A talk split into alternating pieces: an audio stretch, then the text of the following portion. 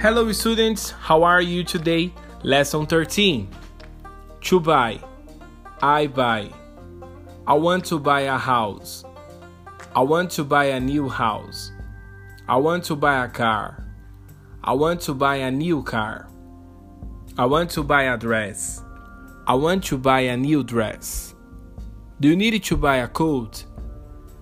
Do you need to buy a new shirt? Do you need to buy a t shirt? Do you need to buy a pen? Numbers I have one brother and two sisters. I have eight cousins.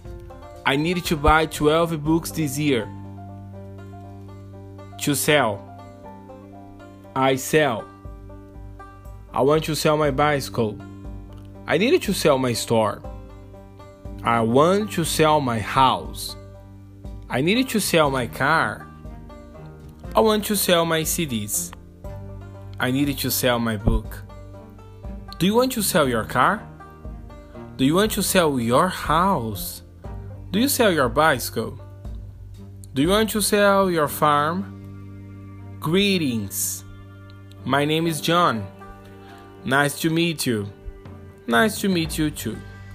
Vocabulary Money, ice cream, candy, chocolate, bubble gum, pencil, pen, CD, dress, blouse, skirt, coat, shirt, t shirt, pants, shoe, boot, expression, nice to meet you, nice to meet you too. Numbers. 0, 1, 2, 3, 4, 5, 6, 7, 8, 9, 10, 11, 12, 13, 14, 15, 16, 17, 18, 19, 20, to buy for, to sell for.